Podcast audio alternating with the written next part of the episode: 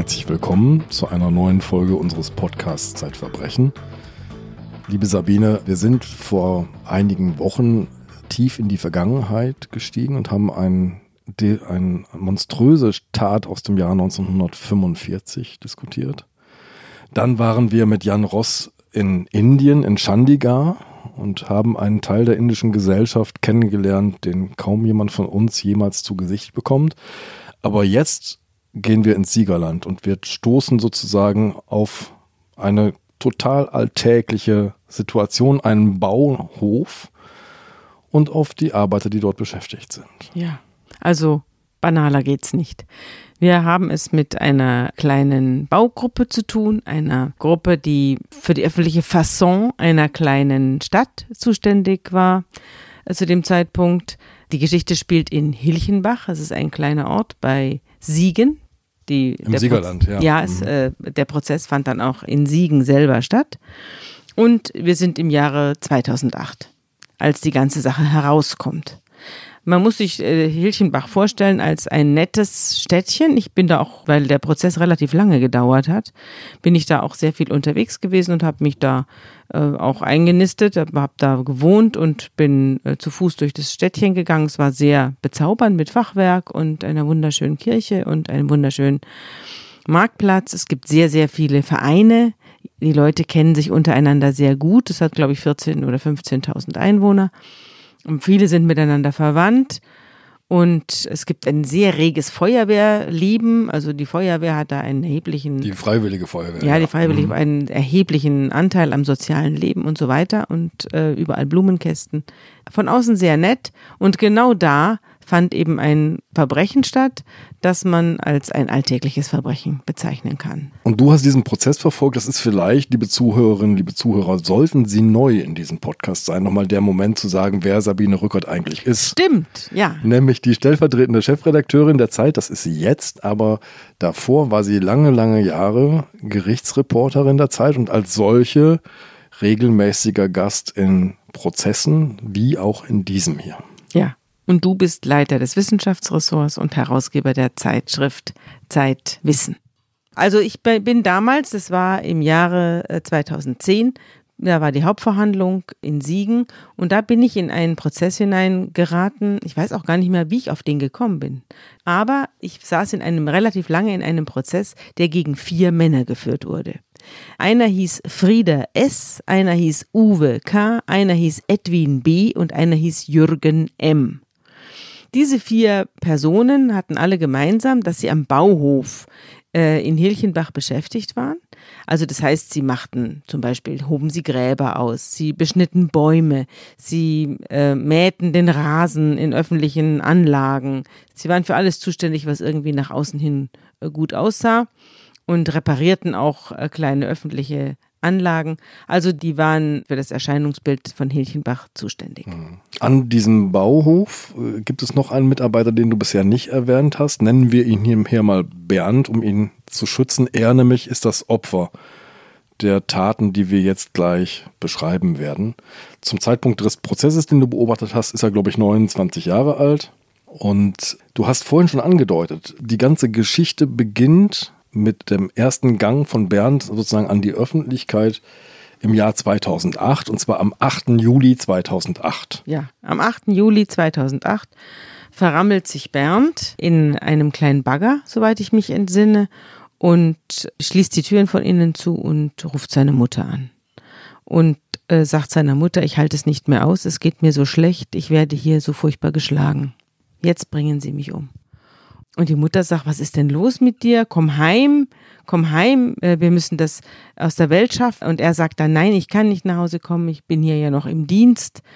Er geht dann aber doch nach Hause und erzählt seiner Mutter alles, nämlich alles das Martyrium, das er seit zwei Jahren mitmacht. Seit er bei dieser Kolonne, es gibt mehrere Kolonnen in diesem Bauhof, aber bei dieser Kolonne, der die vier anderen Männer, Frieda, Uwe, Edwin und Jürgen angehören, seit er bei dieser Kolonne ist, wird er nur schikaniert und wird eben auch, man kann fast sagen, gefoltert.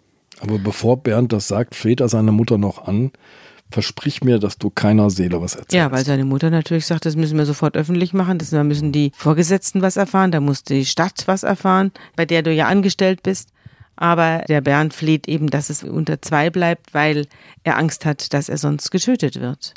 Oder dass ihm sonst so furchtbare Strafen drohen, dass er sein Leben lang ruiniert ist. Also wir haben hier jetzt eine Kolonne vor uns mit fünf Männern. Ja. Vier Täter, könnte man sagen, ein Opfer, darüber Ja. werden wir jetzt gleich noch reden.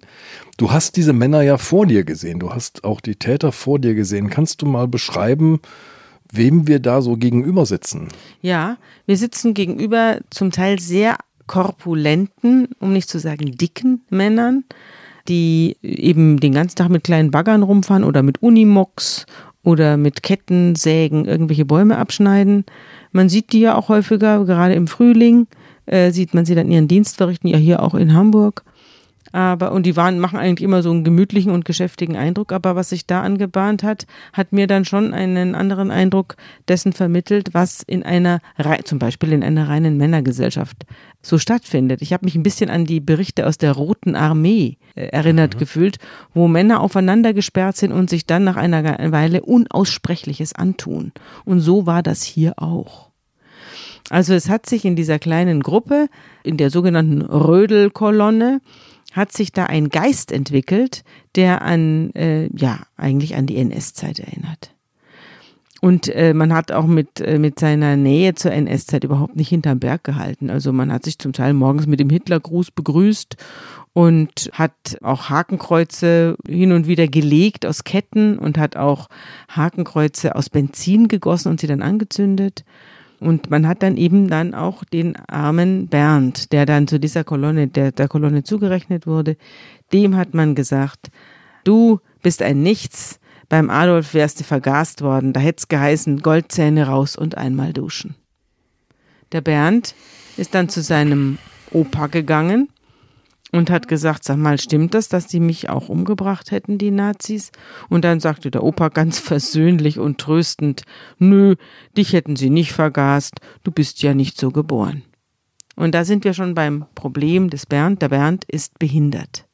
Er ist nicht so geboren worden, wie der Großvater ja schon feststellte, sondern er ist durch einen schrecklichen Unfall, den er als Sechsjähriger erlitten hat, ist er behindert worden. Und zwar hat er ein schweres Schädel-Hirntrauma gehabt. Der- Kopf war schwer in Mitleidenschaft gezogen bei diesem Unfall.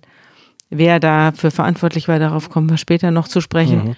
Aber als kleiner Radfahrer ist er in einem Auto reingefahren und war danach eben viele Wochen im Krankenhaus im Koma gelegen. Er hat sechs Wochen im Koma gelegen, habe ich bei dir nachgelesen. Und danach gab es vier Jahre Reha. Also er war wirklich sehr, sehr schwer verletzt. Was ihm anzusehen ist, er hat eine Fehlstellung des Auges. Ja, er schielte. Er schielt. Er schielte und man hat sie ihm auch angemerkt. Und das habe ich dann gesehen, als äh, im Gerichtssaal die ersten Videos gezeigt wurden. Dazu muss ich sagen, dass ich das nur ein einziges Mal erlebt habe, dass eine Videobefragung durch die Polizei im Gerichtssaal ausgestrahlt worden ist. Man hat also die Befragung des Bernd gesehen. Der Bernd saß auch am Anfang, dann sprang er aber auf und rannte herum. Und man sah, dass die Befragung im Bauhof stattfand, in einer Halle 4, in der diese ganzen oder ein Teil der Foltereien auch stattgefunden haben sollen. Und er erzählte dort, was ihm, was ihm angetan worden ist. Und er hat es sehr, sehr eigenartig erzählt. Man hat schon gemerkt, also er hatte keinen normalen Erzählfluss, sondern er sprang auf und fuchtelte herum und regte sich wahnsinnig auf und blieb an, ein, an Einzelheiten hängen und vertiefte sie dann übermäßig und glitt dann weiter und kam zu einer anderen Geschichte, assoziierte dann auch, wurde immer wieder zurechtgerufen äh, von dem nicht im Bild befindlichen Kriminalbeamten.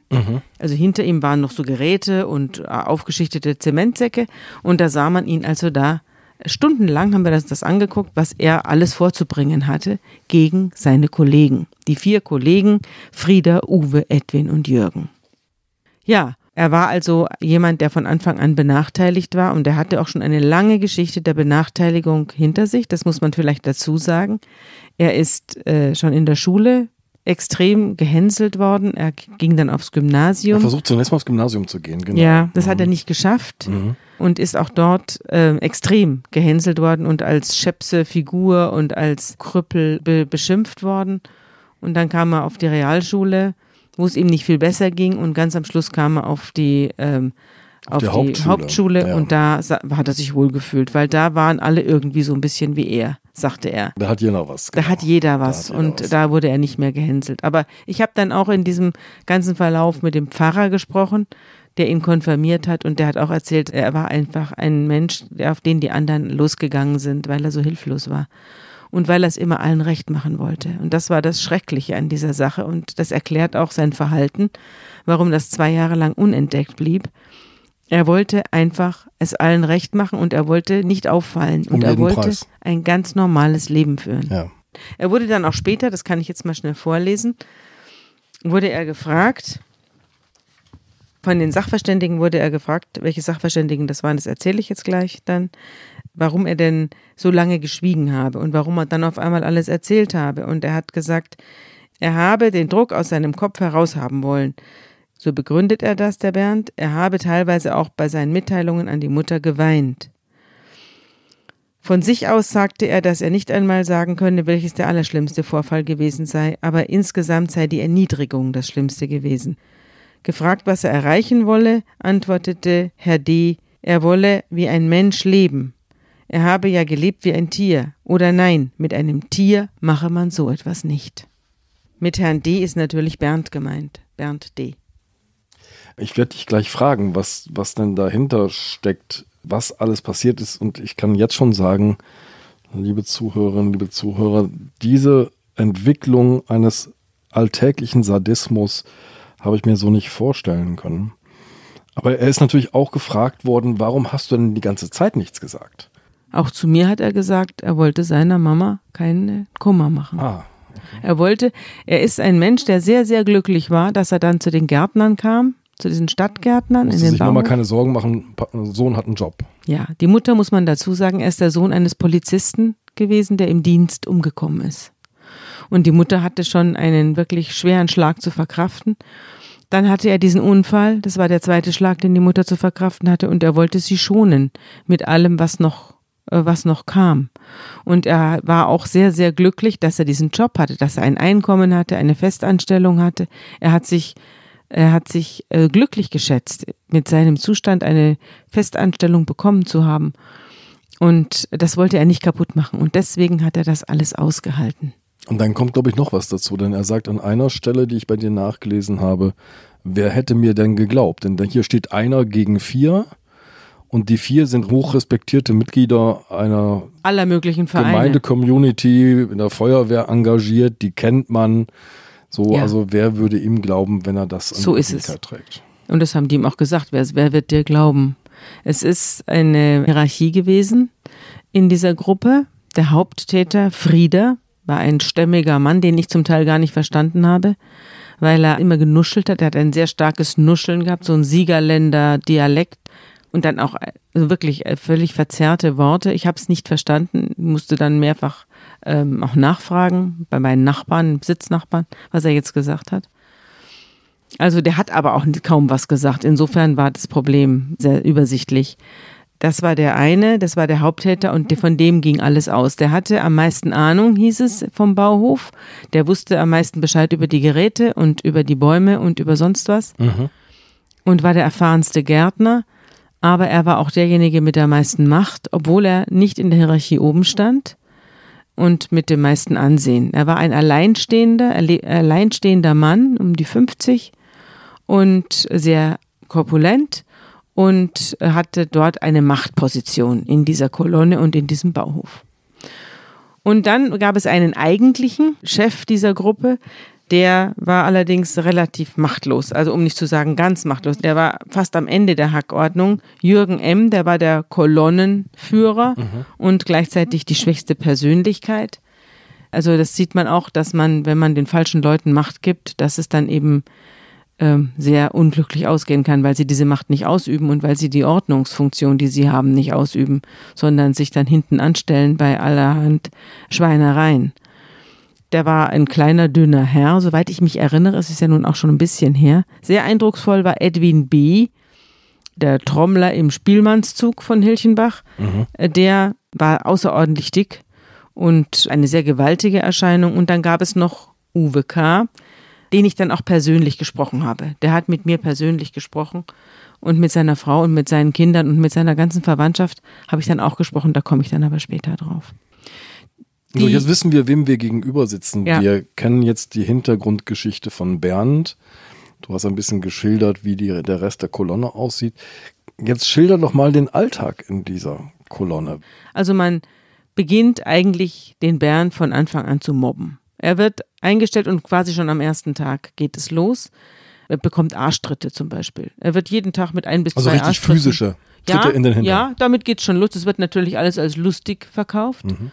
Also wie das ja bei sexuellen Übergriffen auch ist. Das da wird ja so dann als rumgescherzt. das wird ja dann mhm. als Scherz verkauft mhm. oder als Flirten.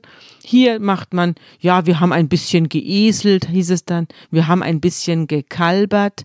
Und es geht also gleich los, dass man ihm so in den Hinterkopf haut, dass man ihm mit dem Knie oder mit der Stiefelkappe in den Hintern tritt, äh, dass man ihn blöd anredet. Komm her, du Schwachkopf zum Beispiel und dass man ihn herabsetzt von Anfang an. Wenn er eine Frage hat, er war zunächst, war er ja Auszubildender, wenn er eine Frage hat, wird geantwortet, was geht dich das an? Er fragt zum Beispiel, was ist das für ein Baum? Weil er ja was lernen soll mhm. in der Gärtnerei und dann heißt es, ja, das ist ein Vogelsitzbaum. Ha, ha, ha. Also er wird dann mit blöden Bemerkungen abgespeist und man trägt ihm sinnlose Aufgaben. Also er kriegt nicht nur die schwersten Aufgaben zu verrichten, der ist sehr kräftig, also er kann das auch und deswegen hält er das auch eine ganze Weile durch. Aber er kriegt auch sinnlose Aufgaben. Also man, man gibt ihm zum Beispiel die Aufgabe, im Winter bei Schnee Laub zu rächen. Oder man Unterm gibt Schnee ihm, hervor sozusagen. Ja, ja, und man gibt ihm die Aufgabe, einen Baum zu pflanzen bei Minusgraden.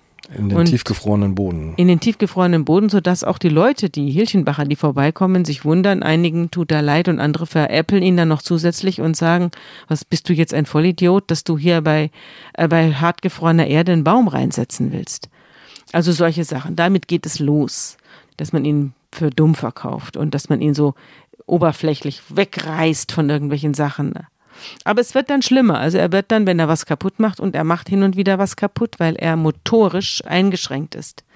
Seine Bewegungen sind grob, Feinmotorik ah, ist, ist eingeschränkt durch die ja. Gehirnverletzung.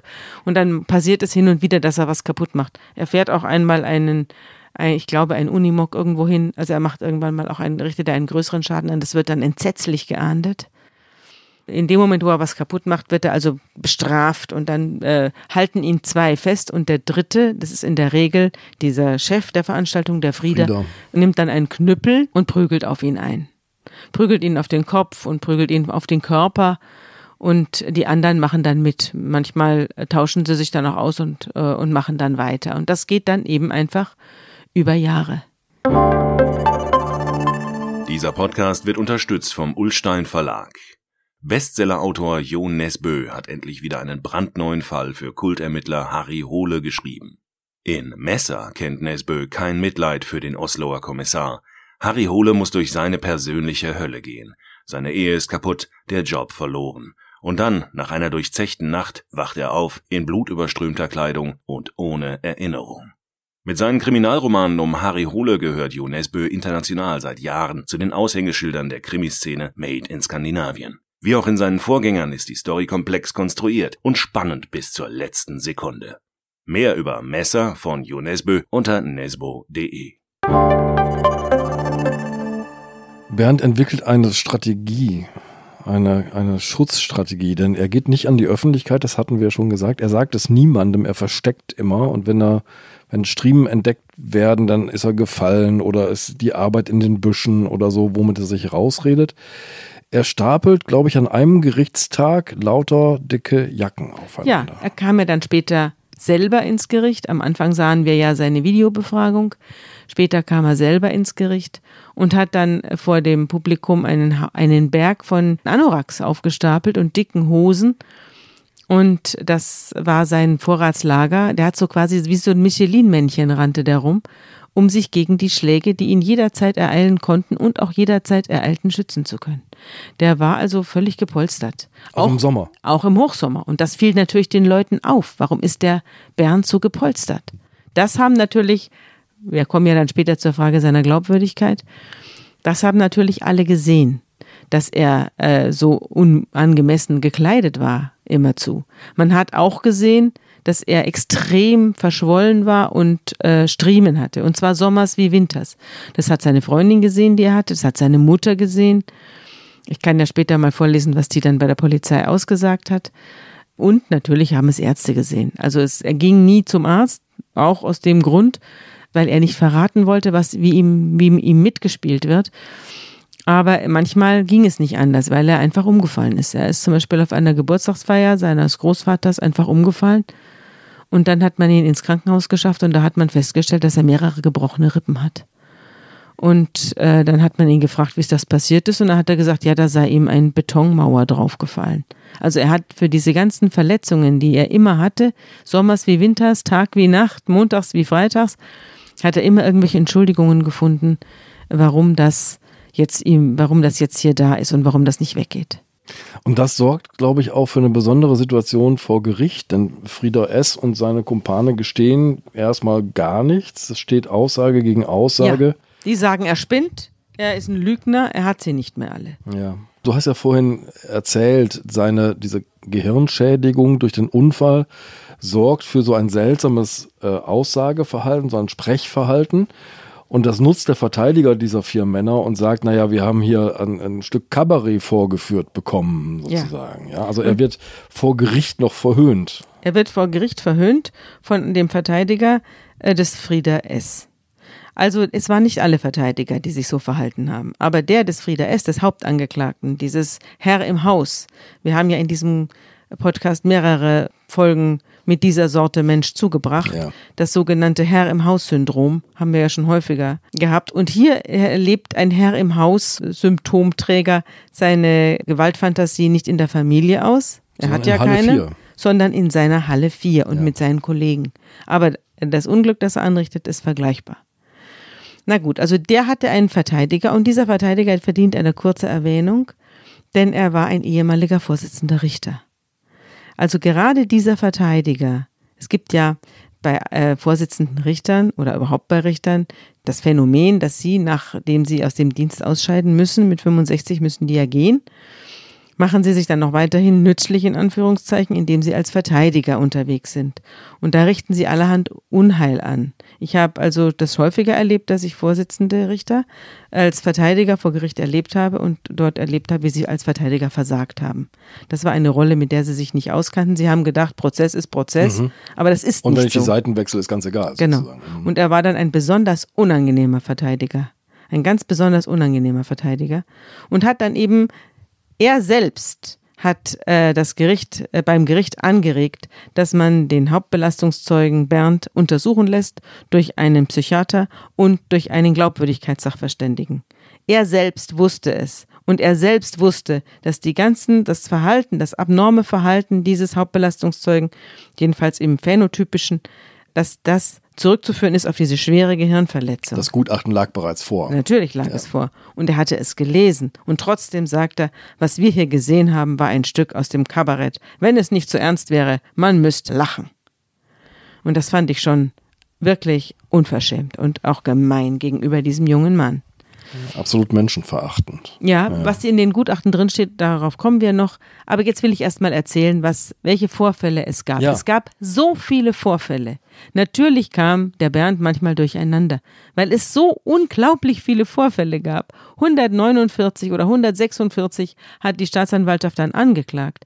Aber das war nur die Spitze des Eisbergs. Es gab quasi jeden Tag irgendwas. Ich muss man mal wiederholen. 146 Mal prügeln, schlagen, ja treten, ja. beleidigen, bedrohen. muss der, muss ja der, der Opferzeuge, muss ja das alles auseinanderhalten. Er muss sagen, das war am Dienstag, den 3. Mai um 3.44 Uhr. Aber das, ähm, das ist natürlich schwierig. Und für jemanden, der mit Zahl, ein Zahlenproblem hat, und das hatte er auch, ist auch alles dann festgestellt worden im, im Gutachten, er hatte ein Problem mit Zahlen. Und deswegen konnte er das nicht immer alles hundertprozentig zuordnen. Aber er konnte vieles zuordnen. Und es war auch so, dass vieles auch durch Dritte äh, gedeckt war. Also entweder hatte er es irgendjemandem unter dem Siegel der Verschwiegenheit erzählt, von dem er sich Hilfe versprochen hat oder gesagt hat, fahr mich in den Wald, ich muss eine Stunde alleine sein. Ja. Oder es gab tatsächlich parallele Arztbesuche, die dadurch entstanden sind, dass er umgefallen war, also zum Arzt geschafft wurde, weil von sich aus ist er ja nicht hingegangen.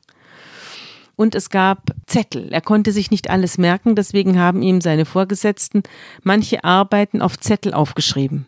Und diese Zettel, die gab es noch, diese Arbeitsaufträge. Ah, und ja. anhand dieser Zettel konnte das eine oder andere tatsächlich dann zugeordnet Weil werden. Dinge vor Ort passiert sind. Da Ja. ist er in irgendeinen Park geschickt Ja. worden oder, oder Ja. irgendeinen Wald geschickt worden. Da Genau. ereignete sich Und was. die, äh, die anderen vier sagten, ja, stimmt nicht. Da war ich im Urlaub. Da war das, da war ich gar nicht da, da war ich krank und so weiter. Und das konnte man dann anhand dieser Zettel aber dann doch ganz gut zuordnen, dass das dann doch gestimmt hat, was er gesagt hat. Also es war eine riesen Arbeit und die Polizei, deswegen hat es auch zwei Jahre gedauert, die Ermittlungen. Zwei Jahre. Also das war äh, zwischen der Anzeige und dem Urteil gingen äh, fast zwei Jahre ins Land. 2008 bis 2010. Genau. genau.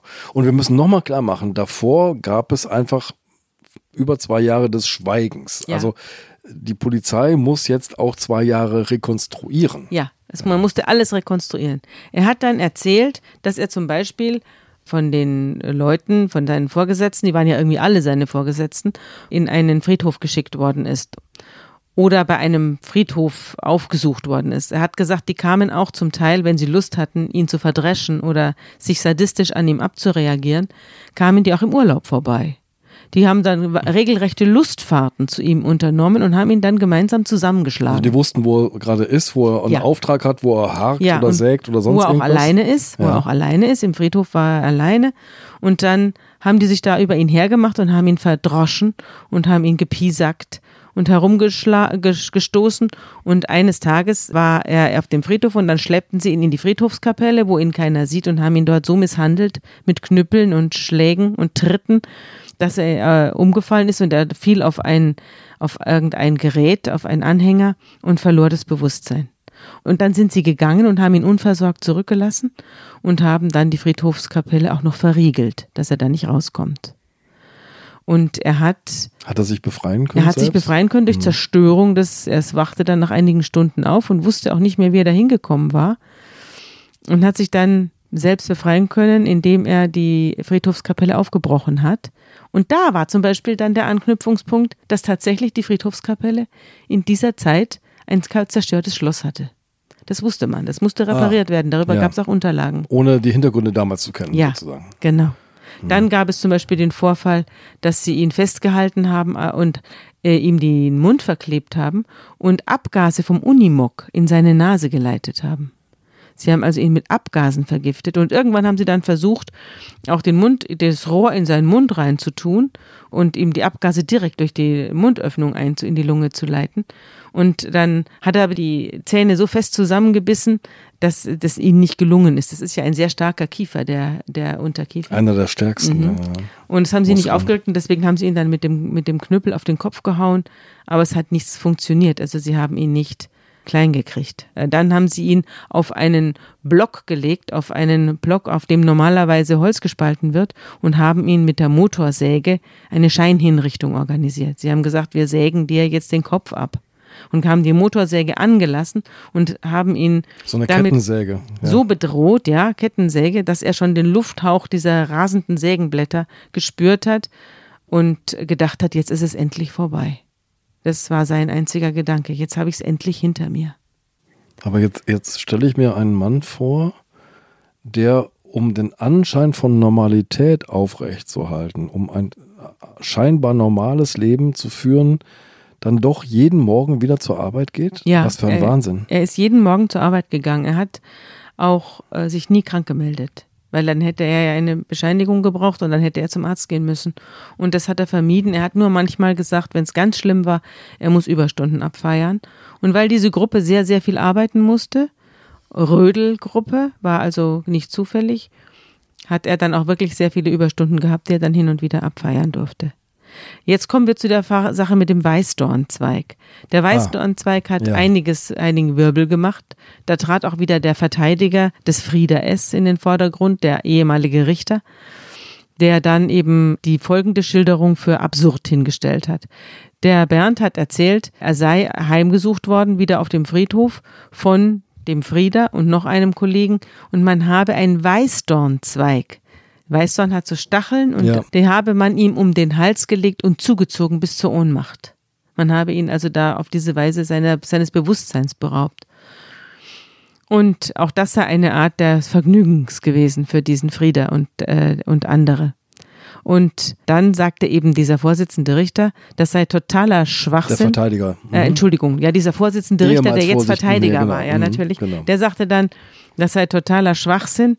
Und dann sagte der richtige Vorsitzende Richter, also der Richter in diesem Landgericht Siegen, ja, er soll doch dann das bitte vormachen, wenn er meint, dass das leicht zu widerlegen sei. Und da wurde eine Puppe herbeigeschafft, die also aus menschlichem Material bestand. Das war so eine, na, so eine Puppe, an der man allerhand zeigen konnte.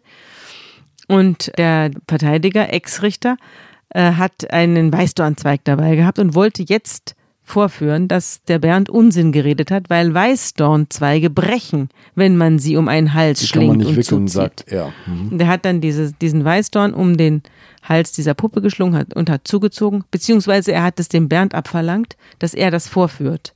Und der Bernd hat es genommen und hat zugezogen und es hielt. Und die Puppe wurde stranguliert durch diesen Weißdorn. Also der Ex-Richter, jetzt Verteidiger, hat also sich selbst einen Bärendienst erwiesen, weil er die Glaubwürdigkeit des Zeugen unterstützt hat, anstatt sie zu widerlegen.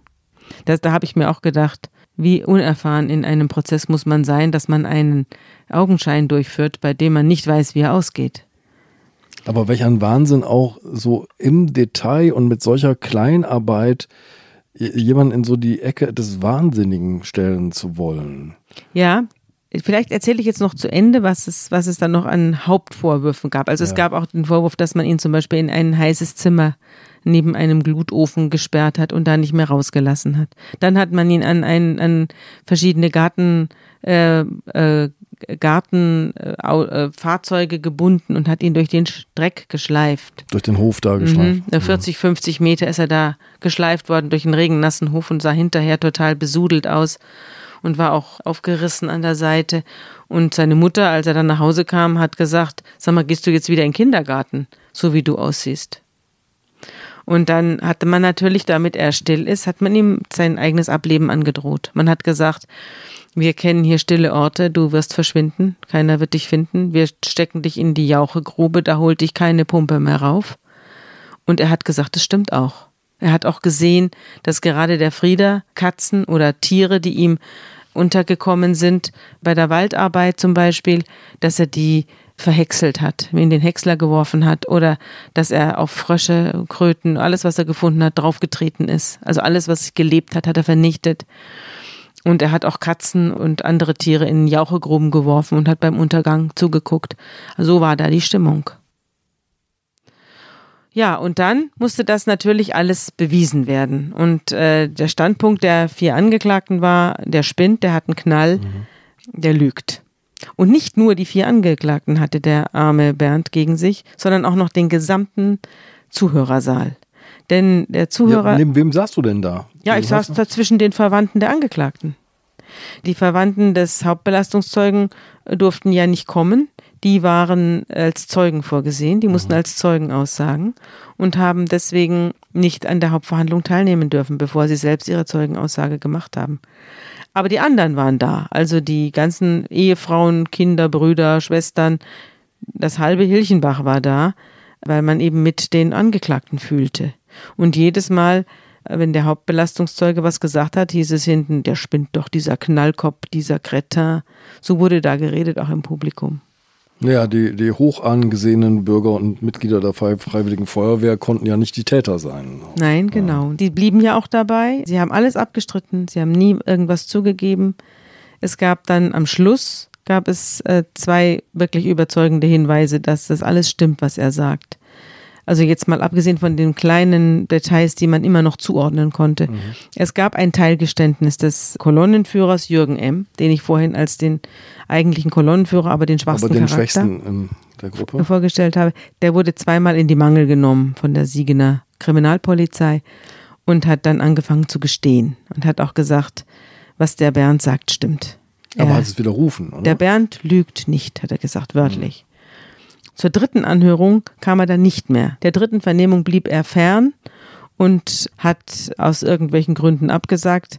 man, man kann annehmen, dass dann die Hilchenbacher Gemeinde auf ihn eingewirkt hat, beziehungsweise die anderen Kollegen ihn dann aufs Gleis wieder gesetzt haben. Und dann stritt er dann alles ab und sagte, er sei von der Polizei dazu gezwungen worden zu lügen. Aber na gut, also ich schließe das aus. Ich habe die Polizisten ja da gesehen. Die Polizei hat sich eigentlich total korrekt verhalten in diesem Fall. Das war der eine deutliche Hinweis. Der zweite deutliche Hinweis war, dass der dicke Trommler, dass der über seinen Verteidiger ausrichten ließ, dass er mit einer Bewährungsstrafe zufrieden wäre. Und der hat auch eine Entschuldigung ausgesprochen. Also er hat zwar nicht dann wörtlich gestanden, aber er hat sich entschuldigt und er hat eine Bewährungsstrafe akzeptiert. Die hat er dann auch bekommen später. Aber das waren ja auch schon so, so Zeichen, wenn einer unschuldig ist, dann macht er sowas nicht. Aber du beschilderst auch, ganz interessant fand ich nochmal, den Einfluss des Rädelsführers Frieda S., der auch im Gerichtssaal noch einflussreich ist, sozusagen, ja. weil der scheint auf eine Art und Weise einschüchtern zu sein auf seine Kollegen, dass man sich das kaum vorstellen kann. Ja. Es gab ja sehr, sehr viele Zeugen, auch Leute, die früher mal in dieser Kolonne beschäftigt waren, die erzählt haben, wie er sie behandelt hat, dass er einfach den Spind zugehauen hat, wenn die, da der Daumen noch drin war, so als kleine Strafmaßnahme.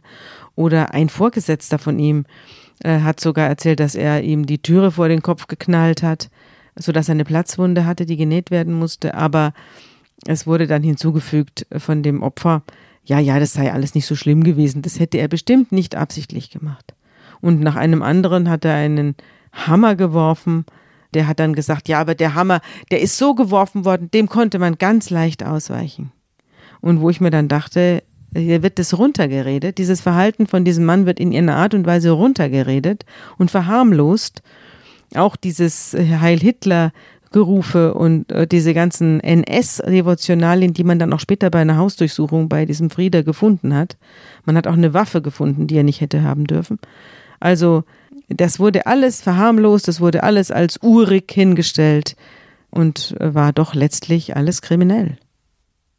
Du schreibst in deinem Text, die Angeklagten wirken wie Wirtshausgäste, die nicht bezahlen können und dennoch einen Hauptgang nach dem anderen bestellen in der Hoffnung, dass der Tag der Abrechnung so möglichst weit nach hinten hinaus geschoben wird. Genau. Denn die, die bestrengen jetzt alles Mögliche an an Beweisanträgen und Störungen und so weiter, um diesen Prozess so lange wie möglich hinauszuzögern. Ja. Du hast es schon gesagt, du bist da viel in Hilchenbach unterwegs gewesen, weil sich das so lange hinzog. Ja, es hat sich ewig hingezogen, ewig.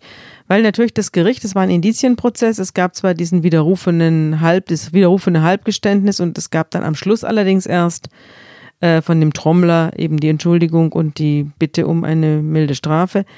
Aber vorher war, eben einfach Schweigen im Walde. Die saßen da vier stumme Gestalten und äh, hörten sich das an und ließen da ihre Verteidiger zum Teil eben vorwerken, wie wir vorhin gehört haben. Liebe Hörerinnen und Hörer, die aktuelle Ausgabe des Magazins Zeitverbrechen ist jetzt online im Zeitshop bestellbar und im bundesweiten Pressehandel erhältlich. Sie wollen keine Ausgabe mehr verpassen? Dann abonnieren Sie das Magazin zum Vorteilspreis unter dem Link www.zeit.de/slash verbrechen-abo. Eine Frage habe ich noch, das hast du nämlich vorhin angespielt, ja. aber noch nicht ausgeführt. Mhm. Es sind ja frühzeitig Gutachter eingeschaltet worden, psychologische Gutachter, äh, Glaubwürdigkeitsgutachter wie Max Steller. Was sagen die denn über Bernd, über das Opfer? Ist das schon eine Stütze, dass Sie sagen, also der ist absolut glaubwürdig oder wie, was kommt dabei raus? Es war natürlich sehr, sehr vieles auf die Erzählungen des Bernd zurückzuführen. Es war auch zurückzuführen auf seine Mutter, die folgendes zum Beispiel bei der Polizei ausgesagt hat, dass er immer mal wieder mit blauem Rücken, voller Hämatome nach Hause gekommen sei, zahlreiche Striemen am ganzen Rücken aufgewiesen habe. Der Sohn habe ihr aber immer gesagt, sie soll sich keine Sorgen machen, er habe sich am LKW gequetscht. Im Frühjahr 2008 habe ihr Sohn gehumpelt und habe sich zu Hause am Geländer hochgezogen. Bei die Kniekehlen seien hinten ganz dick geschwollen gewesen, jedoch nicht gerötet. Sie habe an eine Schleimbeutelentzündung gedacht. Außerdem seien ihr mehrere Rippenprellungen in Erinnerung. In einem Fall habe der Sohn unendliche Schmerzen gehabt, aber dennoch weitergearbeitet. Aus ihrer Sicht sei der Bernd arbeitsunfähig gewesen und hätte krankgeschrieben gehört. Sie habe ihn bandagiert und jede Berührung habe ihm wehgetan. Selbst das Niesen habe ihm am 22. Februar 2006 solche Schmerzen verursacht, dass er förmlich am Boden kniete. Er wollte sich aber auf keinen Fall ärztlich untersuchen lassen. Ihre Tochter habe den Bernd, den Sohn, dann gepackt und ins Krankenhaus gefahren. Nach der Lehrzeit habe der Bernd eine schwere Migräne entwickelt, womit er früher nie zu kämpfen gehabt habe. Diese habe sich bis ins letzte Jahr deutlich gesteigert, dabei sei es häufig zum Erbrechen gekommen und man habe das Zimmer verdunkeln müssen.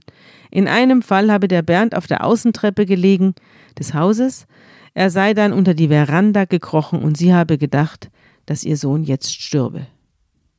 Also so waren die Verhältnisse da. Und er wurde dann eben ähm, untersucht, vorerst mal von einem Psychiater, der, das war Herr Lau aus Berlin, der hat festgestellt, dass er durch diese partielle Gehirnverletzung eben Teilausfälle hatte bei der Intelligenzmessung mhm. und äh, dass er auf der anderen Seite aber ganz normal war. Also die nicht verletzten Gehirnbereiche, äh, die konnte man auch ganz normal messen. Und da hat man festgestellt, dass er das Gegenteil eines Menschen ist, der sich Geschichten ausdenkt. Diese Geschichten, die sich auszudenken, und zwar über zwei Jahre mit vier Beteiligten und über 300 angezeigten Taten, dazu braucht man ein Superhirn.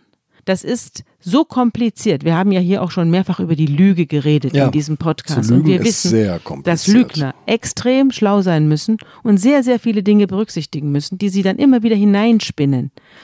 Aber eine Tat, die sich über zwei Jahre hinweggezogen hat mit vier Beteiligten, und mit tausend verschiedenen Taten, die sich auszudenken und dann durchzuhalten und die jeweiligen dahin zugetragenen Beweise da noch einzuarbeiten, das sei ihm absolut nicht zuzutrauen. Ja. Er sei das Gegenteil eines Lügners. Er sei aufgrund seiner Begabung oder aufgrund seiner fehlenden Begabung, sei er eben geradezu ein Wahrheitsfetischist, weil er nur das erzählen könnte, was wirklich passiert ist. Mhm.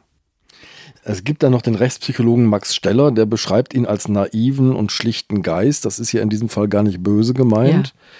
Und zeigt aber eben auch, weil Bernd in der Lage ist, so ein sehr komplexes soziales Geschehen wie diese gemeinsame Erosion von Werten und Hemmschwellen, die bei diesen vier Männern stattgefunden hat. Ja. Diese Dynamik beschreibt dieser Bernd genau. ja. Und das ist ja ein sehr komplexer sozialer Vorgang, den ja. er da kennzeichnen. Und da sind wir auch schon bei der Frage, wie entsteht Mobbing? Und der Witz, und deswegen haben ihm die Sachverständigen auch geglaubt, der Witz an der Geschichte war, dass er ohne Kenntnisse, er hat keine Bücher gelesen, er hatte keinen Fernseher, er hat nur Garten, in Gartenbüchern geblättert, er hatte keine Anleitungen, woher hätte er, ist auch nicht ins Kino gegangen, er war dreimal in seinem Leben im Kino. Also der Bernd hatte keinerlei Vorbilder, an denen er sich irgendwelche Superstories hätte ausdenken können. Und trotzdem beschreibt er die beispielhafte Dynamik eines äh, bis zur Folterorgie sich erweiternden Mobbings. Und das schreibt jetzt der Sachverständige in seinem Gutachten. Herr D. beschreibt in seinen Beschuldigungen ein psychologisch differenziertes Bild einer langfristigen Dynamik zwischen ihm und der Gruppe der Beschuldigten, wie es als geradezu prototypisch für Mobbing-Konstellationen angesehen werden kann. Dabei ist besonders von Bedeutung, dass auch für ihn negative Komponenten, nämlich seine gedankliche Fixierung auf eingeschliffene Wege, also die Rechthaberei, deutlich werden und dass er sich gerade nicht als schwach oder grundsätzlich wehrlos darstellt, sondern seine Bemühungen beschreibt, auf jeden Fall am Arbeitsplatz durchzuhalten und die in Frage stehenden Misshandlungen auszuhalten. Stichwort Weste, Bodybuilding. Ja, genau, Bodybuilding hat er auch gemacht, um es besser auszuhalten. Herr D. beschrieb auch ausführlich und anschaulich die unterschiedlichen Charaktere der beschuldigten Akteure. Aussagepsychologisch bedeutsam ist, dass Herr D. kognitiv wahrscheinlich nicht in der Lage ist, sich eine derart komplexe psychologische Dynamik auszudenken. Ergänzend wird angemerkt, dass er wahrscheinlich auch nicht in der Lage ist, entsprechende Vorgaben Dritter aufzunehmen. Also die sagen, der kann das gar nicht. Das ist so, da muss man ein wahres Superhirn sein, um diese Sachen hier vor Gericht und bei mehrmaliger Durchleuchtung durch die Kriminalpolizei. Der ist ja mehrfach vernommen worden, immer wieder vernommen worden, zu immer wieder denselben Sachen und hat es durchgehalten. Das muss man, das kann man eigentlich nur, wenn man es erlebt hat. Was mich so frappiert ist eine weitere Szene, die du beschreibst. Du sitzt nämlich am Küchentisch von Uwe K., von dem haben wir schon gesprochen, und sitzt gegenüber seiner Frau, einer zarten Person, ja, Lehrerin, Lehrerin. Mhm. Und jetzt kommen so allmählich mehrere Familienmitglieder hinein, die Verteidigerin kommt noch hinein, die Küche ist quasi randvoll mit Menschen, ja. die alle sagen, das kann so nicht sein, der Uwe ist so nicht. Ja. Und sie waren ganz verzweifelt und aufgelöst. Er selber saß nur da und sagte, der lügt. Aber ich habe mir dann später auch gedacht, der ist ja verurteilt worden. Also der war sogar einer äh, der Haupttäter. Der hat dann auch fast, also zwei Jahre, neun Monate hat er bekommen.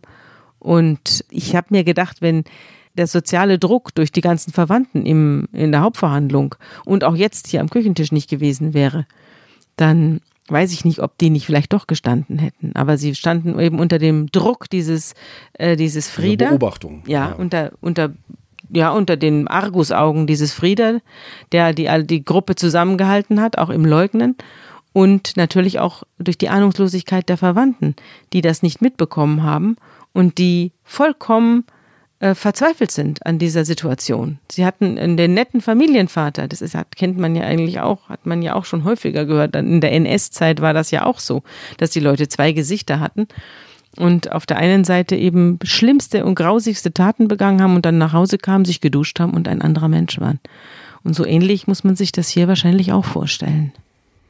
Aber eine Frage finde ich noch nicht richtig beantwortet, für mich jedenfalls noch nicht erklärt, nämlich diese Dynamik des Mobbing, dieses dramatische Fallen von Hemmschwellen, dieser zunehmende alltägliche Sadismus, was für ein Mechanismus steht dahinter? Da ist, da ist dieser Rädelsführer, da ist Frieda S., aber die rechts und links daneben, werden die mitgezogen? Steigert man sich da gegenseitig rein? Wird es zum Sport? Ja, du kennst ja wahrscheinlich das Milgram-Experiment. Ja. Ja, das Milgram-Experiment ist ein Sadismus-Experiment. Das heißt, man, das wurde immer wieder wiederholt auf allen Teilen der Welt und mit unterschiedlichen Probandengruppen, aber es ging immer gleich aus. Nämlich so, dass äh, man Menschen an ein Apparat gesetzt hat und man hat gesagt, auf der anderen Seite sitzen Menschen, die kannst du jetzt nicht sehen, aber du kannst denen Stromstöße ver verpassen. Und die haben sich am Anfang geweigert und dann kam jemand rein, der hatte äh, Autorität, der hat gesagt, doch, ihr müsst das machen und hat Druck erzeugt. Und dann machten die am Schluss bis auf ganz wenige Ausnahmen alle mit. Diese Sadismus-Experimente hat man ja häufiger wiederholt, in Amerika auch und auch in Deutschland. Es gibt auch Filme darüber. Aber es, es läuft immer darauf hinaus, dass man die Inhumanität normal macht. Das ist das Normale. Und man baut einen, einen Menschen auf, der die Autorität hat, den anderen das zu befehlen. Und das war in diesem Fall dieser Frieder. Der hat denen erstens die, die innere Reue genommen oder das Gefühl genommen, das sei was Schlimmes, sondern es war ja alles nur Eseln und Kalbern und eigentlich nur ein großer Spaß. Und dann hat er ihnen eben auch Druck gemacht, dass sie mitmachen und dass sie ihn dabei unterstützen oder jedenfalls den, den das Opfer festhalten. Das sind diese Mechanismen, die dann, dazu kommt dann noch, dass es einen Vorgesetzten gab, der sich zwar an den Quälereien nicht beteiligt hat, der aber ähm, dabei stand und das gebilligt hat. Und der offenbar der falsche Mann am falschen Ort war. Es gab niemanden, der gesagt hat, Schluss jetzt aus. Da Schluss wird, jetzt. Da wird noch erzählt, er steht quasi lächelnd daneben und gibt noch Tipps, wie man noch ein bisschen grausamer sein ja, könnte. Schluss jetzt aus, hat man mhm. zu dem Bernd gesagt, als er zu dem Vorgesetzten dieses Vorgesetzten ging, nämlich zum Leiter des Bauhofs nicht nur zum Kolonnenführer, sondern zum Leiter des Bauhofs ging und dem gesagt hat, was ihm widerfährt. Und der sagte dann Schluss jetzt aus, zurück an die Arbeit. Du machst mir doch meine besten Männer hier nicht madig. Das wäre nämlich meine nächste Frage gewesen, ähm, denn wir haben jetzt die ganze Zeit über diese Kolonne geredet, aber die ist ja nicht einsam und allein auf diesem Bauhof, sondern es gibt Menschen rechts und links daneben und vor allem gibt es diesen Leiter des Bauhofs. Ja. Du hast jetzt gerade schon gesagt, der wehrt das alles ab. Ja, den ähm, habe ich auch gesehen. Der sah aus, als wäre er gerade vom Skifahren gekommen. So ein durchtrainierter, selbstgefälliger, maskuliner Typ. Und der hat dann auch gesagt, er hätte, von nichts gewusst. Er hätte von nichts gewusst. Ganz Hilchenbach hat von nichts gewusst. Und Bernd hat dann eben laut gerufen in den Gerichtssaal, es wird nur gelogen in dieser verfluchten Stadt. Eine interessante Rolle in Helchenbach spielt dann auch der Bürgermeister, der damals aktive Bürgermeister dieser Gemeinde, denn der taucht bei Bernds Mutter auf und die beiden kommen irgendwie ins Gespräch und der Bürgermeister rät der Mutter von einer Anzeige ab. Das verschwindet sowieso irgendwie in der Schublade. Das ist so. Ja, wir wollen das doch alles dem Bernd ersparen. Ja. Das, war die, das war die Haltung. Wir wollen es doch dem Bernd ersparen. Es ist ja eins gegen vier. Er hat doch keine Chance. Es wird doch hinterher nur noch schlimmer. Wir geben ihm einen anderen Job und Hilchenbach bleibt unbehelligt. Aber darauf hat die Mutter sich nicht eingelassen. Die haben dann, sind dann trotzdem zur Polizei gegangen, wenn auch eben mit Verspätung, weil sie erst eine Reaktion von der Stadt erwartet haben. Aber da wurden sie nicht sehr unterstützt. Ich habe übrigens versucht, diesen Bürgermeister auch zu sprechen. Der war dann in Urlaub, als ich mit ihm Am reden Tag wollte. Am Tag der Urteilsverkündung. Dann habe ich, musste ich mit seinem Stellvertreter sprechen. Der hat sich dann mit allerhand Worthülsen herausgeredet. Und beim Pfarrer war ich auch, beim Pfarrer des Städtchens. Und der hat mir erzählt, dass er eben diesen Hauptbelastungszeugen Bernd sehr gut kennt, weil er ja auch bei ihm äh, konfirmiert worden ist. Und dass der, dass er ihm jedes Wort glaubt. Jedes Wort. Das sei ein total ehrlicher Junge. Geh mit mir noch einmal zurück auf diesen Bauhof. Ich hatte vorhin schon gesagt, es gibt diesen Vorgesetzten, das hast du geschildert. Aber es gibt natürlich auch noch Kollegen rechts und links daneben, Kolonnen mit anderen Aufgaben und so. Diese fünf sind ja nicht isoliert auf diesem Hof. Doch, doch, Doch? diese Warum? fünf, diese fünf haben sich isoliert. Und das ist auch, das werden wir später vielleicht auch nochmal drauf zurückkommen, wenn wir über Kindesmisshandlungen reden. Wir haben das ja auch schon gehabt bei der Jessica, die in ihrem dunklen Zimmer Ja. verrottet ist. Ja. Auch diese Familie war komplett abgeschnitten von der sozialen Umwelt. Und diese Leute hier, die waren zwar sozial integriert äh, in ihrem Feierabend, aber tagsüber haben die sich innerhalb des Bauhofs total abgeschottet. Und das wurde auch ausgesagt, also durch verschiedene andere Zeugen äh, und durch Vorgesetzte, dass sich die vier in den letzten Jahren stark verändert hatten. Sie seien nur noch brödelig, also so eigenbrötlerisch. Und es sei eine Einzelkämpfertruppe, die wohl nicht mehr das Kollegiale in den Vordergrund stellte. Man bekomme keine Hilfe mehr von ihnen. Sie würden nur noch ihr eigenes Süppchen kochen. Sie seien morgens raus und mit nachmittags reingefahren. Dazwischen hätten keine zwischenmenschlichen Beziehungen mehr stattgefunden. Kollegen anderer Kolle äh, Kolonnen seien nicht mehr gegrüßt worden, sondern die vier seien wortlos an ihnen vorbeigegangen. Für ihn, also diesen Zeugen, sei es deutlich geworden, dass die vier sich von offenen, fröhlichen Mitarbeitern zu geschlossenen, verschlossenen, eher ihrer Gruppe zugehörigen Mitarbeitern verändert hätten. Die haben auch nicht mehr geholfen, wenn andere sie gebeten haben, ihnen irgendwo mal was auszuleihen oder was zu helfen, haben sie gesagt, nein. Also es war ein richtiges kleines Terrorkommando in diesem Bauhof. Und das wird natürlich, das weiß man auch aus der Arbeitspsychologie, dadurch gefördert, dass die falschen Leute an der Spitze stehen. Der Fisch stinkt vom Kopf. Und wenn das Betriebsklima schlecht ist und wenn Leute ausgegrenzt und misshandelt oder begrapscht werden, dann liegt das auch und vor allem am Chef oder an der Chefin. Jürgen M., der Kolonnenführer, wird zunächst freigesprochen. Frieda S. wird zu vier Jahren Haft verurteilt. Uwe K., du hattest es schon angedeutet, zu zwei Jahren und neun Monaten. Edwin B. bekommt seine anderthalb Jahre auf Bewährung. Der Trommler. Ja. Der Freispruch für Jürgen M. lässt aber, glaube ich, den Staatsanwalt nicht so richtig in Ruhe. Es kommt zu einem späteren nochmal wieder Aufnahme des Prozesses und dann kommt es zu einem Urteil. Ja, er muss, er muss in Revision gegangen sein, Herr Epson. Der Staatsanwalt, den habe ich damals auch gesprochen. Ich fand, das war ein sehr guter Staatsanwalt. Der hatte eine wahnsinnige Arbeit mit diesem Fall. Und der hat offenbar, das habe ich nicht mitbekommen, ich habe den Freispruch mitbekommen und habe dann nicht mehr mitbekommen, dass der Staatsanwalt offenbar in Revision gegangen ist und erreicht hat, dass auch der freigesprochene Kolonnenführer tatsächlich immer nur grinsend dabei gestanden hat, dass der tatsächlich noch zu einer Geldstrafe von 4.800 Euro verurteilt worden ist. Begründung unterlassene Hilfeleistung. Ja.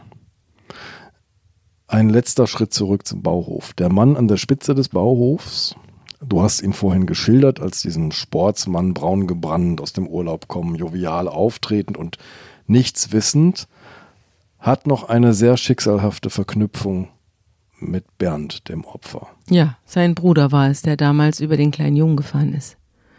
Und dann saß er da und wusste von nichts und hatte überhaupt kein Mitleid mit diesem armen Menschen, der da sowieso vom Schicksal geschlagen und von seinem eigenen Bruder überfahren und jetzt auch noch von den Kollegen malträtiert worden ist. Also, das war für mich eigentlich besonders eindrücklich, dass der dann sich hinstellt und sagt, er wisse von nichts. Alltäglicher Sadismus. Ja, ist doch interessant, nicht? Was sich in den kleinen Winkeln der Gesellschaft so tut, wenn da eine Schieflage eintritt und wie leicht eine Schieflage eintreten kann. Das hat mich da auch immer wieder hinfahren lassen.